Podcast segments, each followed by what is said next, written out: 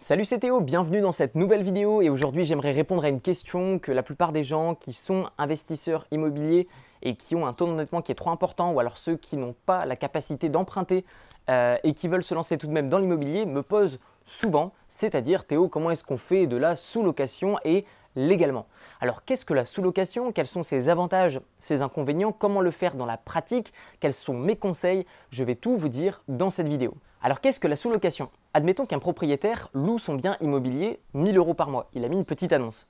Vous dites ok, je vais négocier. Vous négociez auprès de cette personne. Vous dites ok, je te paye par exemple deux mois d'avance ou trois mois d'avance. Euh, et si tu m'autorises à faire de la sous-location, dans ce cas-là, je vais te louer ton bien. Le bien, par exemple, est à 1000 euros euh, par mois. Vous le louez, par exemple, 800 euros par mois. Vous arrivez à le louer sur le long terme, par exemple, 1500 euros par mois. Ou alors, vous faites du court terme avec et vous générez, par exemple, 2000 euros par mois grâce à Airbnb, Booking, Agoda, etc.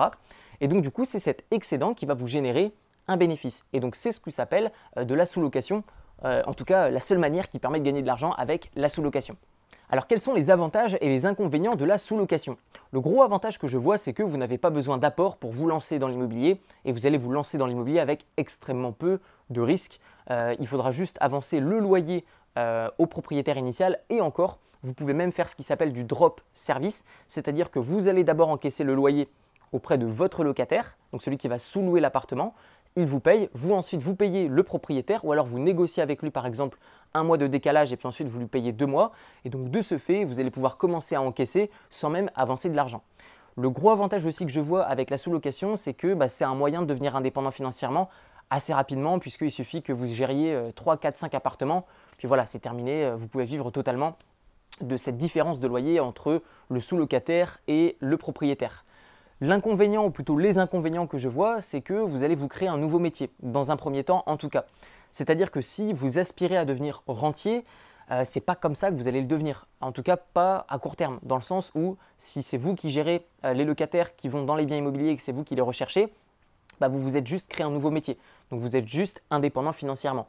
Donc vous avez tout de même à travailler, ou en tout cas, vous devez travailler, vous vous sentez peut-être forcé de travailler. Donc la réelle euh, seule voie pour devenir rentier immobilier, bah, pour moi, c'est de détenir ces biens immobiliers. Un deuxième inconvénient que je vois à la sous-location, c'est le fait que les banquiers vont appliquer un abattement sur vos revenus et donc vous allez pouvoir emprunter largement moins que si vous aviez un job en CDI ou en CDD. Par exemple, admettons que vous encaissez 2000 euros par mois de différence de loyer. C'est-à-dire que c'est 2000 euros par mois dans votre poche. Je ne vais pas rentrer dans le détail, mais admettons que vous avez par exemple 5 appartes en gestion et qu'on vous paye 2000 euros de plus sur la globalité de la gestion de ces appartements. Vous allez voir un banquier, vous lui dites voilà, je gagne 2000 euros par mois, il va vous dire ok, mais comment tu les gagnes ces 2000 euros par mois? Est-ce que c'est un CDD, un CDI ou est-ce que c'est la sous-location? Et donc sur la sous-location, il va avoir un abattement qui va être appliqué. Pas dans toutes les banques et en fonction des banques, cet abattement va changer. Mais généralement, c'est 50% d'abattement. Ça veut dire que si on respecte la règle des 33%, ça veut dire qu'au départ, sur votre premier prêt, lorsque vous allez gagner aux alentours de 2000 euros par mois, vous ne pourrez que vous endetter à hauteur de 33%, c'est-à-dire un tiers de ce que vous gagnez. Et donc du coup, la banque, qu'est-ce qu'elle va voir? Elle va dire, OK, par exemple, quelqu'un qui est en CDI, qui gagne 2000 euros par mois, il va pouvoir rembourser tous les mois 600 euros.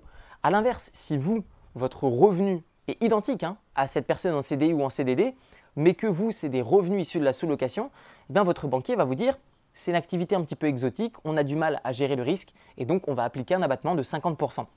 Ce qui veut dire que selon les banques, vous ne gagnez plus 2000 euros par mois, mais vous gagnez 1000 euros par mois, donc vous ne pourrez que rembourser 333 euros par mois au lieu des 666 euros, désolé pour ce chiffre. Alors comment faire de la sous-location légalement? Vous avez deux possibilités, mais il n'y en a qu'une seule qui va marcher. C'est-à-dire que la première, donc celle qui ne marche pas, pourquoi elle ne marche pas?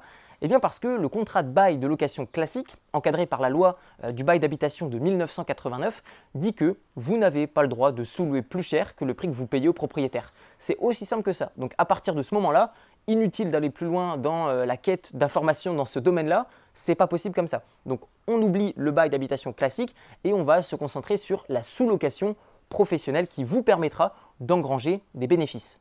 Alors maintenant, dans la pratique, comment faire de la sous-location en quatre étapes?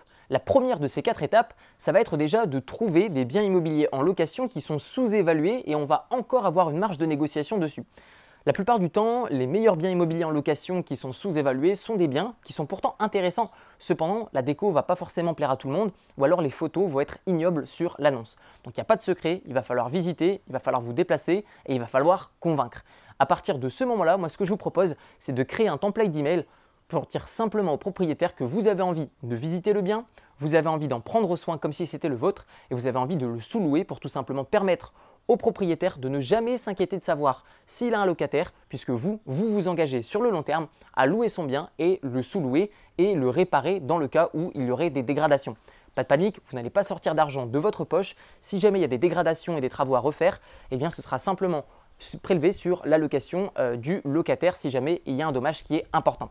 La deuxième étape pour faire la sous-location, ça va être de convaincre le propriétaire que euh, vous allez prendre soin de son bien et qu'il va toujours recevoir ses loyers à l'avance, de manière stable, de manière fixe. Ce que recherchent les propriétaires, ceux qui vont investir dans l'immobilier.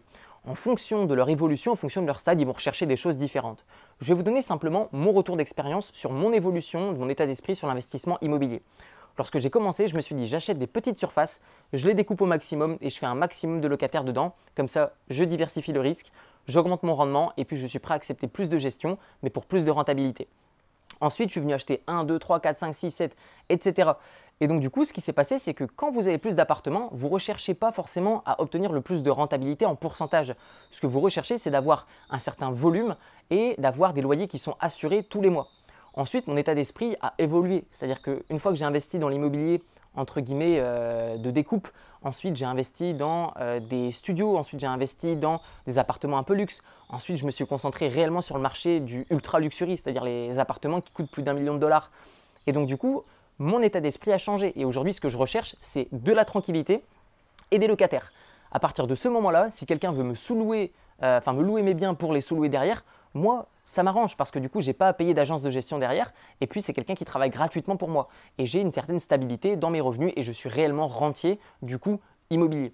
Et donc, encore une fois, si vous trouvez des personnes qui ont le même profil que moi et qui ont des biens qui sont sous-évalués, il s'agira simplement de les convaincre de vous faire confiance pour mettre en location leur appartement. La troisième étape pour faire de la sous-location légalement, ça va être de vous occuper du bien un minimum. C'est-à-dire que vous rentrez dans le bien, vous le dépersonnalisez, ça veut dire que vous enlevez les objets qui rendent l'appartement trop atypique et ensuite vous allez rajouter des choses qui sont neutres pour permettre aux futurs locataires de se projeter et de pouvoir personnaliser eux-mêmes un minimum leur appartement. Ce que vous allez ensuite faire, c'est soit payer un photographe ou soit, soit faire les photos vous-même si vous savez les faire. Les photos, je crois que c'est l'investissement en termes de temps ou en termes d'argent le plus rentable dans l'immobilier. Regardez simplement votre propre comportement lorsque vous recherchez un bien à la location ou à acheter.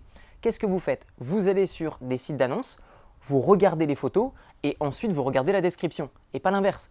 Donc de ce fait, améliorez drastiquement la qualité des photos de l'annonce et vous allez vous rendre compte que ça va avoir un impact incroyable déjà de 1 sur le loyer qui est euh, attendable, qui est visé, mais aussi le nombre de personnes qui vont candidater pour devenir vos sous-locataires.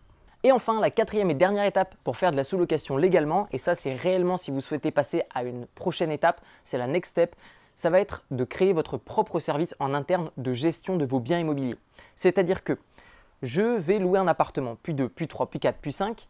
À partir de 5, je vais avoir du mal à tout gérer moi-même. Donc je vais commencer à faire appel à un service de nettoyage qui va changer les draps euh, si je fais de la location sur le court terme.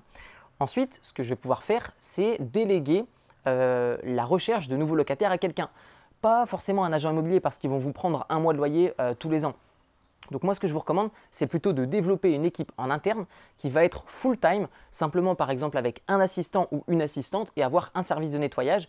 Et donc à chaque fois qu'il va y avoir des entrées ou des sorties ou euh, la recherche d'un nouveau locataire ou l'édition de contrat, c'est votre assistant qui va s'occuper de ça. Et vous réellement, vous allez commencer à pouvoir prendre du recul et vous concentrer sur la recherche uniquement de nouveaux appartements à louer pour être sous-loués par la suite. On arrive déjà à la fin de cette vidéo, dites-moi à votre tour dans les commentaires ce que vous pensez de la sous-location et vous retrouverez directement dans la description mon livre qui s'appelle Libre, comment se créer des sources de revenus passifs avec un petit capital. Vous le retrouverez donc dans la description au format audio et au format PDF et si vous le voulez au format papier, il est directement sur Amazon. Prenez soin de vos sous-locataires et on se retrouve très bientôt dans une prochaine vidéo. Ciao ciao